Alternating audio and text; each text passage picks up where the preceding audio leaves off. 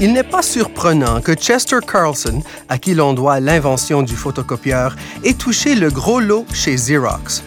On peut en dire autant de Conrad Geiser, qui a reçu de grosses sommes de Procter Gamble pour les feuilles assouplissantes qu'il a mises au point chez lui à l'aide de sa propre machine à sécher. Compte en commun ces deux inventeurs. Outre le fait d'être un jour devenus riches, tous deux ont pu compter sur des brevets. Même si ces inventeurs ont fait fortune, la section financière des journaux nous apprend que ce n'est pas le cas de tous les inventeurs. Les gros titres des cahiers des affaires ne cessent de mentionner des entreprises dont les actions essuient de durs revers à cause de litiges à l'égard de brevets. Je vous invite donc à écouter l'intervention de mon prochain invité avant de courir faire breveter votre merveilleuse invention. Ici Michael Mancini, rédacteur en chef de Canada Export, le magazine du Service des délégués commerciaux du Canada, à l'intention des entrepreneurs désireux de faire des affaires, d'investir et de prospérer sur les marchés mondiaux. Vous pouvez consulter notre magazine à international.gc.ca. Mon invité aujourd'hui est M. David French, avocat spécialisé en propriété intellectuelle chez Miltons à Ottawa. Merci, Monsieur French, d'avoir accepté de vous entretenir avec moi. Bonjour. Heureux d'être ici et de parler avec vous. Tout d'abord, David, euh, pouvez-vous brièvement expliquer à nos auditeurs ce qu'est la propriété intellectuelle? Eh bien, la propriété intellectuelle est un droit créé par les gouvernements qui permet à une personne de contrôler une activité spécifique. Prenons par exemple les inventions, les brevets pour les inventions, les marques de commerce, les droits d'auteur et les designs. Dans chaque cas, le propriétaire possède un monopole dans un domaine spécifique. Plongeons maintenant un peu plus dans l'univers des brevets. Qu'est-ce qu'un brevet? Un brevet est un document qui donne à son propriétaire le droit d'empêcher les autres d'exploiter une invention spécifique pendant un nombre limité d'années. Sa durée typique est aujourd'hui de 20 ans à partir de la date de la demande. Vous devez obtenir un brevet dans chaque pays. Ils ne sont pas faciles à obtenir et sont extrêmement spécifiques au niveau de ce qui peut être contrôlé. Il existe trois sortes de brevets.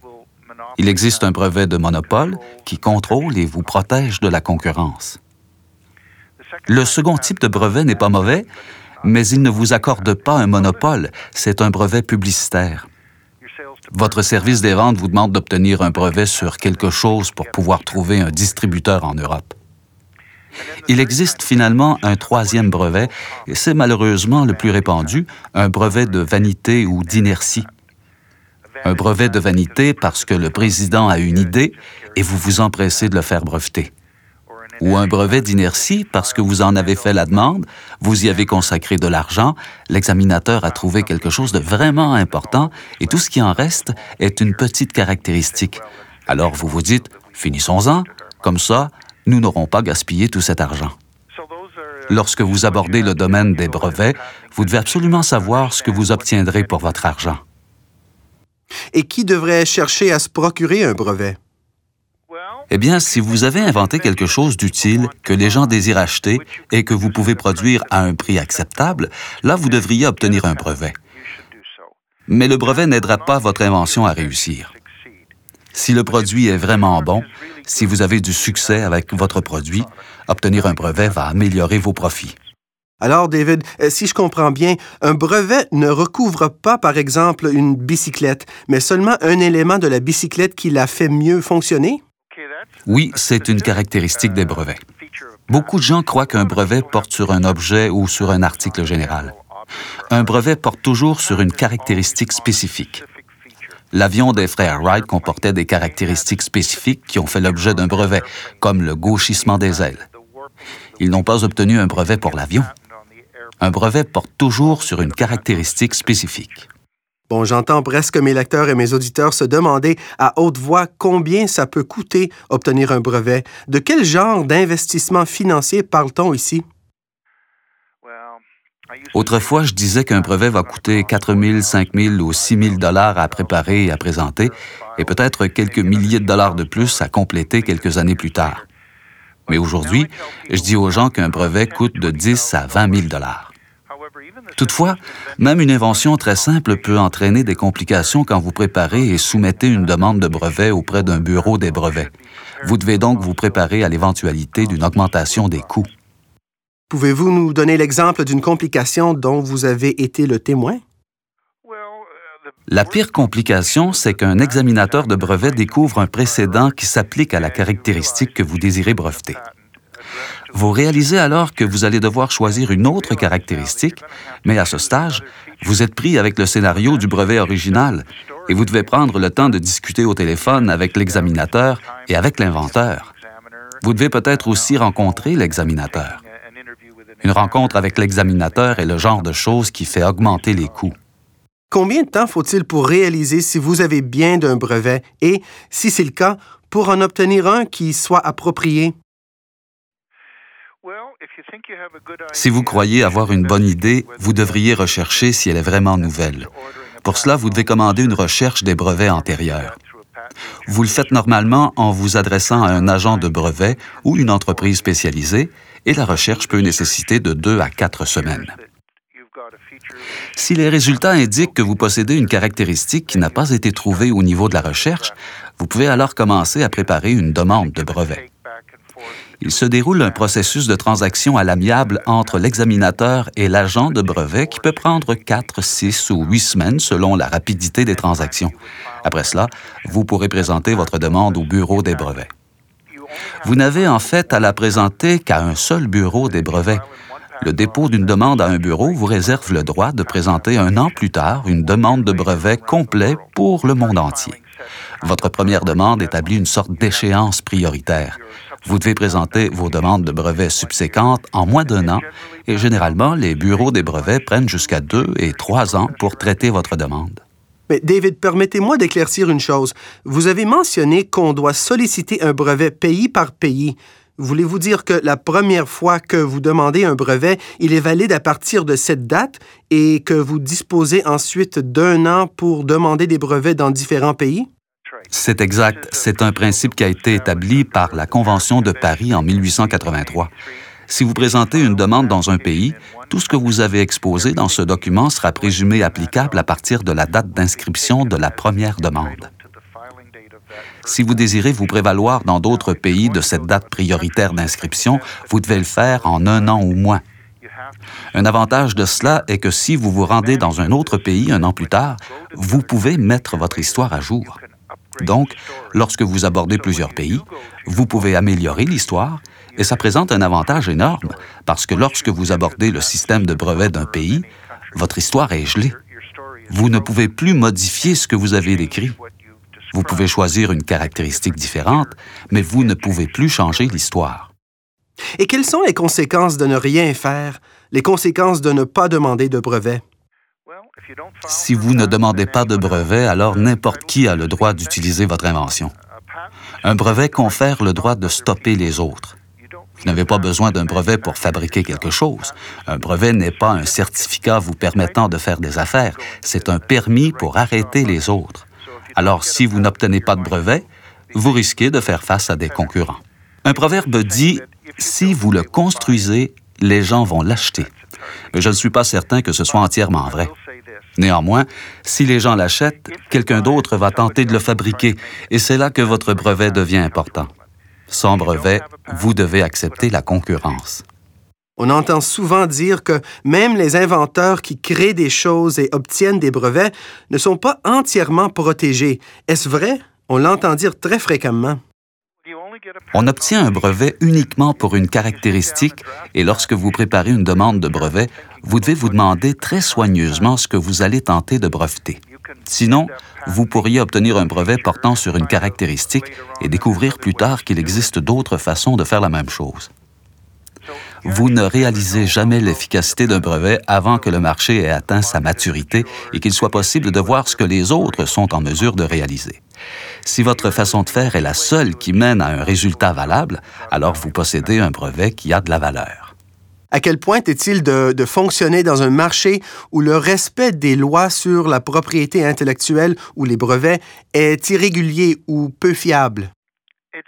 C'est vrai que dans plusieurs pays, le système judiciaire n'est pas, disons, aussi honorable que ceux de nos démocraties occidentales développées. Mais de plus en plus, il est possible de faire respecter un brevet dans des pays comme le Japon et l'Inde. En réalité, chaque fois que vous allez tenter de faire respecter un brevet, vous devez dépenser beaucoup d'argent et si vous tentez de le faire aux États-Unis, vous allez dépenser plusieurs centaines de milliers de dollars, parfois plus d'un million en frais de procès, si ce n'est pas plus. Donc, ça présenterait tout un défi pour une PME. Eh bien, c'est presque impossible. Une chose que vous pouvez faire, c'est chercher à trouver un licencié ou quelqu'un qui pourrait devenir votre partenaire. Et ils pourront gérer la dispute. Je dirais que le plus souvent, la plupart des désaccords en matière de brevets sont réglés sans avoir recours aux tribunaux. David, j'aimerais revenir sur quelque chose que vous avez dit au sujet de trouver un licencié et un partenaire. Comment les entreprises canadiennes, spécialement les PME, doivent-elles rechercher un licencié et un partenaire pour obtenir un brevet? Tout d'abord, vous allez chercher un licencié si vous désirez obtenir un brevet dans un marché étranger. Je vais vous donner un exemple. Disons que vous allez en Europe, où vos marchés seront le Royaume-Uni, la France et l'Allemagne. Si vous cherchez un distributeur, ce serait une très bonne chose d'avoir un brevet dans ces trois pays. Le distributeur sera rassuré d'apprendre que s'il dépense de l'argent pour développer le marché, quelqu'un ne va pas arriver avec un produit japonais et profiter de sa promotion. Mais si un produit ne peut pas être expédié depuis le Canada, quelque chose fait en acier ou en béton par exemple, vous voudrez trouver dans ces marchés quelqu'un qui va fabriquer vos produits sous licence. À quel point est-il difficile d'effectuer cette recherche dont vous parliez pour déterminer si un brevet a déjà été accordé pour une caractéristique semblable? Vous pouvez réaliser une partie de la recherche vous-même en visitant sur l'Internet www.uspto.gov, le Bureau américain des brevets et droits d'auteur. Ils offrent une base de données absolument remarquable. Souvenez-vous que vous tentez de trouver votre propre idée. Même si vous cherchez bien, ça ne veut pas dire qu'elle n'est pas là. Même si vous pouvez effectuer cette recherche au US Patent Office, vous devriez probablement, en fin de compte, embaucher un chercheur professionnel. Parlez-nous de ce que les entreprises peuvent faire à l'interne, dans leur bureau, pour aider à administrer ce qui semble être le besoin grandissant de se protéger à l'aide d'un brevet. Vous devez disposer dans votre organisation de quelqu'un qui comprend ce processus. De façon idéale, quelqu'un qui va prévenir les gens de porter attention lorsqu'ils ont quelque chose susceptible d'être profité. Il faut que ce soit une nouvelle idée. Vous devez ensuite vous poser la question suivante. Est-ce que ça vaut la peine d'obtenir un brevet? Est-ce que cette caractéristique est vraiment essentielle pour les gens? Selon vous, David, est-ce que les entreprises canadiennes sont capables de gérer leurs propres besoins en matière de brevets et de droits de la propriété intellectuelle? Les grosses entreprises ont à l'interne des agents de brevets et des avocats spécialisés en brevets. Mais dans les petites entreprises, c'est le président qui se charge de tout au début. Quand une entreprise a 20 ou 30 employés, il est temps de charger quelqu'un de remplir ce rôle. J'ai inventé l'expression coordonnateur de la propriété intellectuelle.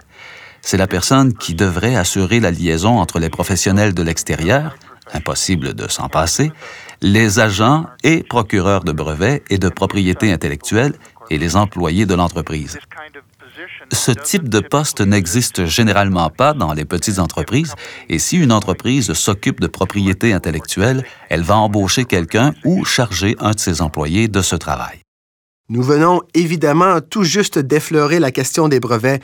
Où les exportateurs peuvent-ils obtenir plus de renseignements à ce sujet et au sujet des autres aspects des droits de propriété intellectuelle?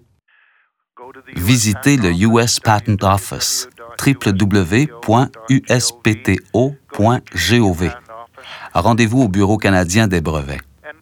Et les bureaux des brevets partout dans le monde affichent des lignes directrices relativement aux brevets. Il existe énormément de documentation à ce sujet. Et bien sûr, vous apprendrez sur le tas. Vous avez une invention, vous embauchez un procureur de brevet, vous travaillez avec lui et vous apprendrez de cette expérience.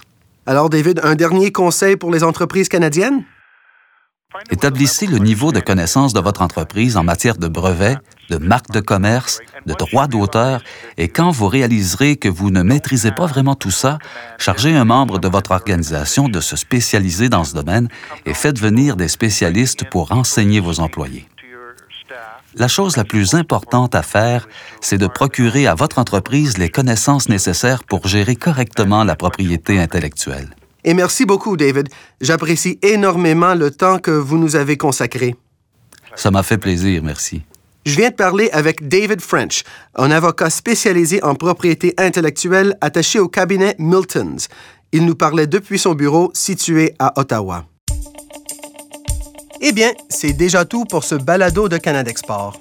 Si vous avez trouvé cette émission intéressante et envisagé de faire des affaires à l'étranger, ou si vous en faites déjà, ne manquez pas de communiquer avec le Service des délégués commerciaux du Canada.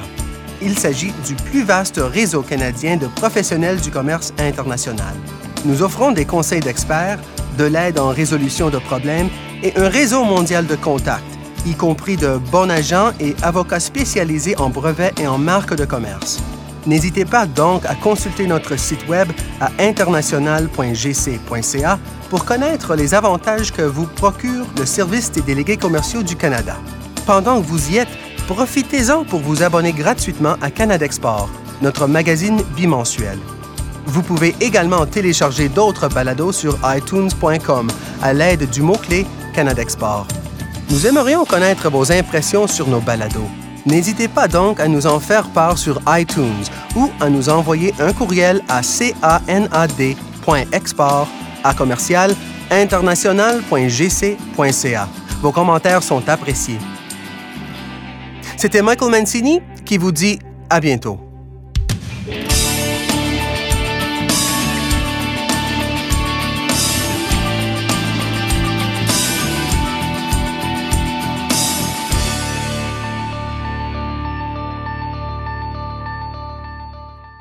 Ceci est un balado du gouvernement du Canada.